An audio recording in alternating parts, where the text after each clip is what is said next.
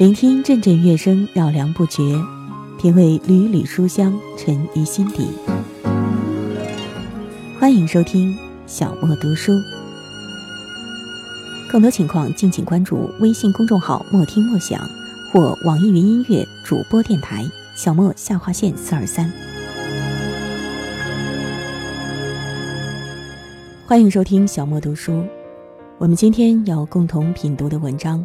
是来自罗家豆豆的，《你的努力，藏着父母的幸福》。小莫读书正在播出。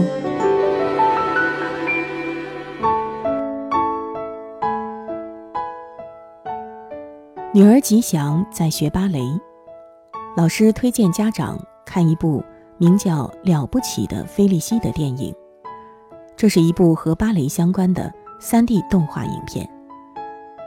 因为是老师推荐的，当场几个家长就在手机 APP 上订票，我也不例外，订了当晚两大一小的票。吉祥爸爸出差，电影赶不上，于是带我妈一起去。妈妈很高兴，到电影院什么都是新奇的，接待大厅、自动取票、爆米花饮料、进场时分发眼镜。一切对他来说都很新鲜。放映过程中，我发现他对 3D 眼镜特别不适应，时不时拿下来研究一会儿，又戴上。晚上回来，妈妈很兴奋地和爸爸说电影里的事。你不知道啊，就感觉那电影里的东西要掉到你面前一样，好近呐！摘下来看又没有。爸爸装着很懂的样子说：“你土老帽了吧？”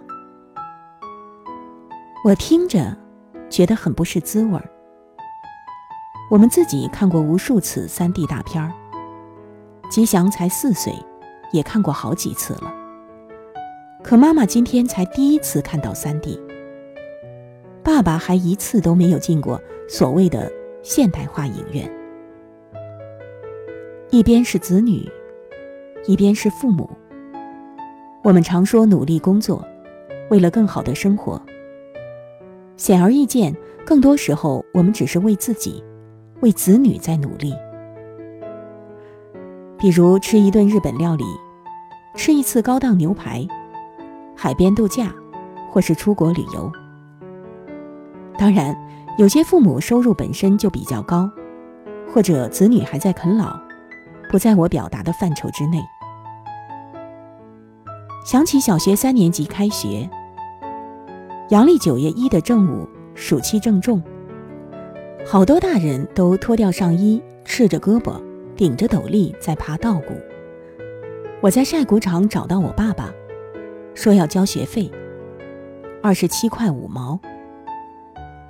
爸爸停下手中的稻耙，对邻居叔叔感叹道：“现在学都上不起了。”一年比一年贵，都二十七块多了。然后急忙收拾了工具，回家推着自行车就出门了。傍晚回来才知道，他是向外公借钱去了，说家里的青枣过几天就可以摘，一定很快就能还上。第二天交学费，他对我说：“好好读书，你只要能考。”考到北京，我们借钱也要供你。在他眼里，大概北京就是最大最远的地方吧。虽然我后来不争气，没有真的考到北京，但是那二十七块五一直记得很清楚。更记得他从稻谷场抬起的那张历经沧桑的脸，那皱纹里。藏着他的努力，也藏着我的幸福。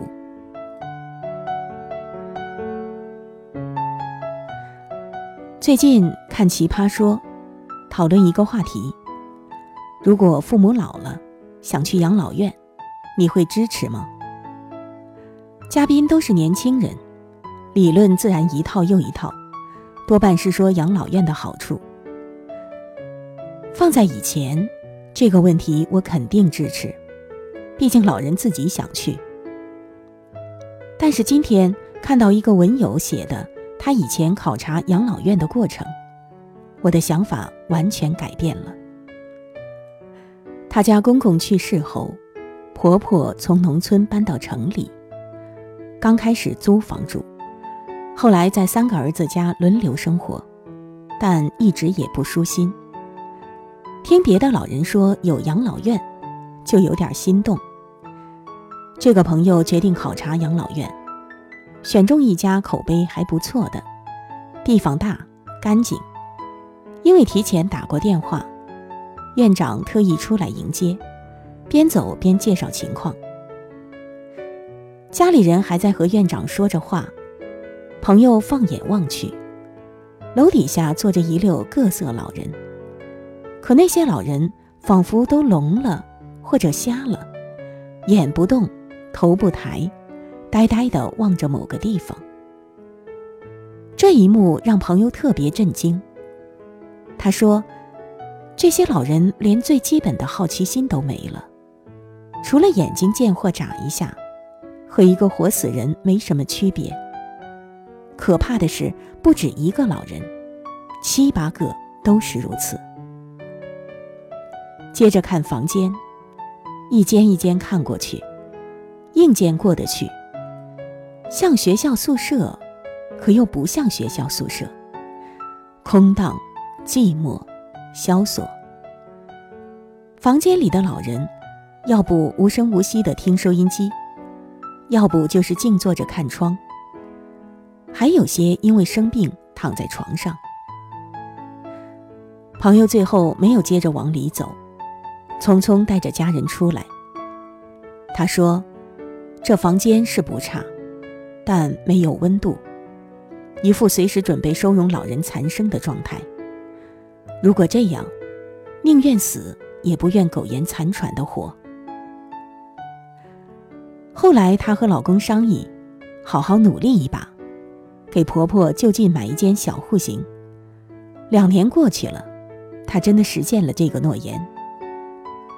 现在和婆婆是一碗汤的距离，照顾得到，又没有在同一屋檐下的尴尬。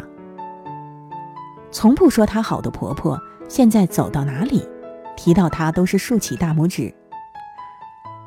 这并不是朋友努力为婆婆买房的初衷。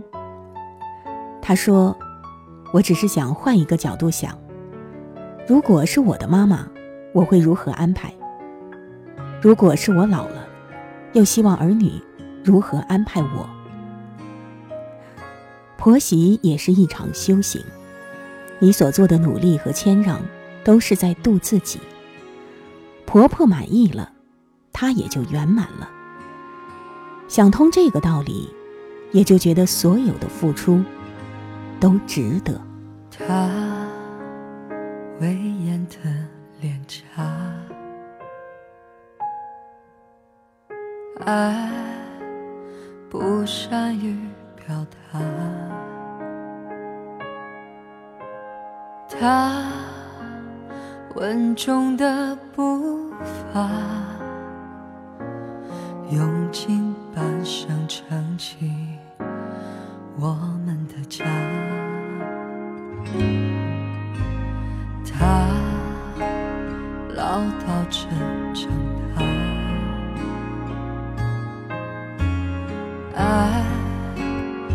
始终放不下，他被岁月融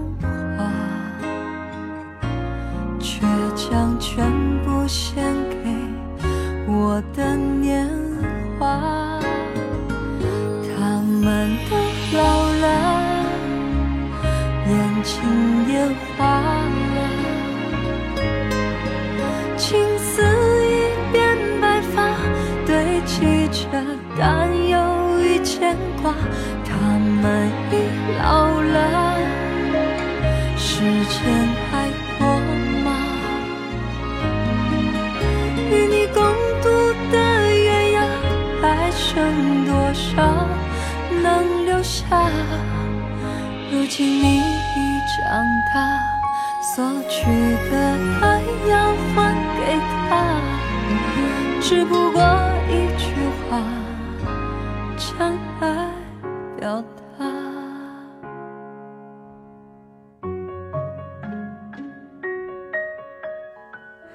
前两年我经常跑北京看中医一年五六趟。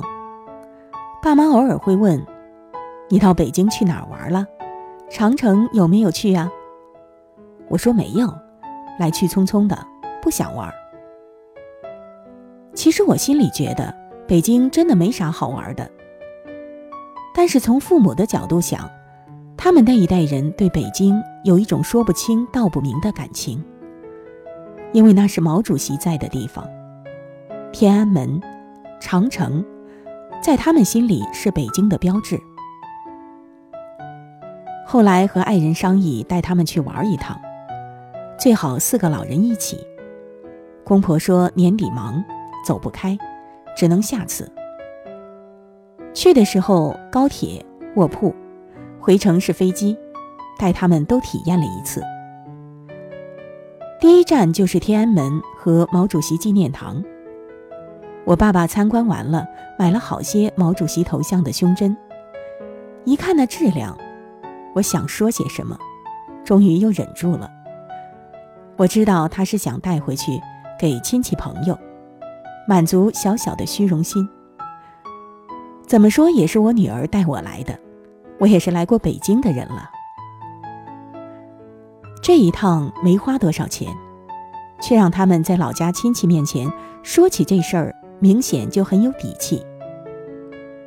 这也让我准备带公婆出去的想法更坚定了。他们所谓的忙。其实是不想让我们多花钱，在力所能及的范围里，让老人过得体面，就是孝顺。过得体面，不仅是常回家陪伴，更需要我们创造丰厚的物质条件。别说富养女儿，其实父母也需要。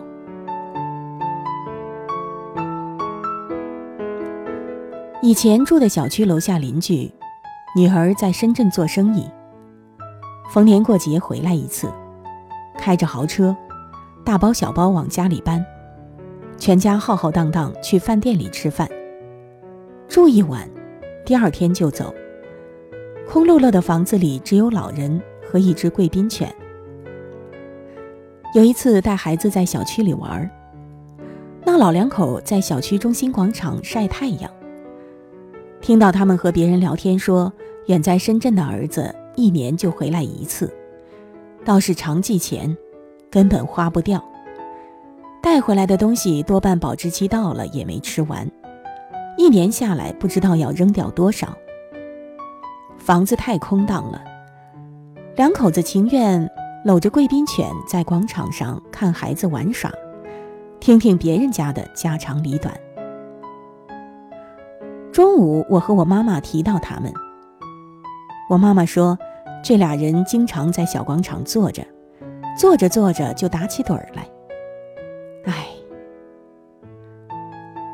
说到这里，我就想起央视曾经有一则公益广告：老人准备好一大桌子菜，等儿女回家。最后等来的都是儿女不回家的电话，各种理由。聚会，加班。老人听着电话挂断后的忙音，一脸落寞地说：“忙，忙，都忙啊。”在中国，这样的父母不在少数，但其实对他们来说，再多的钱都不能称之为安度晚年。这个安，不仅要现实安稳。还要内心安全。金钱只带来丰厚的表象，内里的爱在缺失，所谓的幸福自然没有。君不见，常被那些卖虚假保健品忽悠的老人，身后肯定有不合格的子女。他们有钱买保健品，却没有能力对抗生命日渐老去。更无法填补内心的孤独。父母这一生也许并没有给我们奢华的生活，却给了我们不可替代的生命。他们在我们身上倾注的心血和精力，如果折成数字来算，我们一生也报答不完。古人说：“人不孝其亲，不如草与木。”父母今天的样子，就是我们明天的样子。我们做怎样的努力，就得到怎样的生活。而这努力里，该藏着父母的幸福。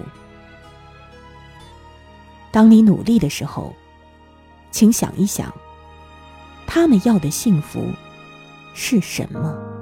看见从前的你，那时的青春年少，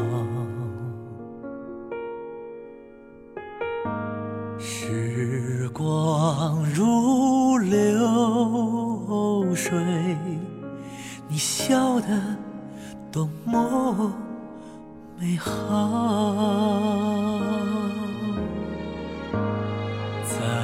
看如今的你，白发已漫过发梢，风雨吹打的皱纹。听着那压不完的腰，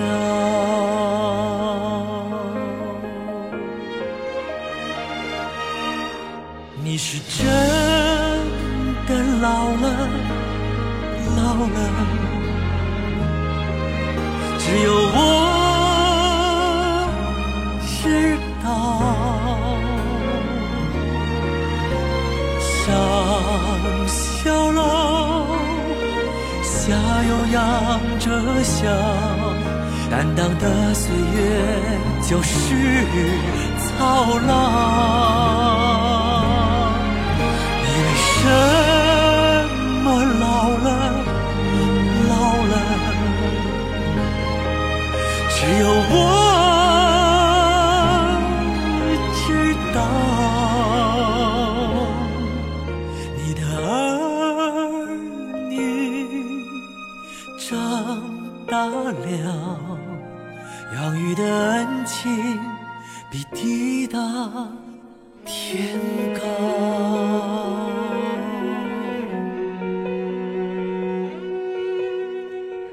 刚才咱们共同品读了罗家豆豆的文章，《你的努力藏着父母的幸福》。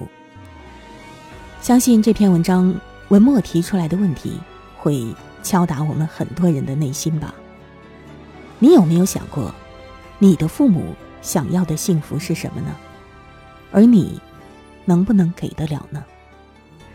希望这问题的答案不会让你觉得特别的揪心。好，今天的小莫读书就到这里了，感谢各位朋友的收听，我是小莫，我们下一期节目再会吧。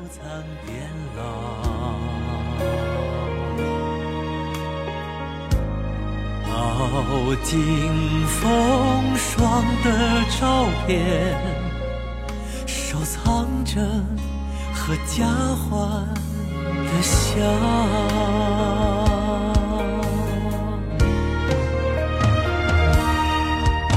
为什么老了？老了，只有我知道。爱看你眼里含。着笑，感恩的儿女会让你骄傲。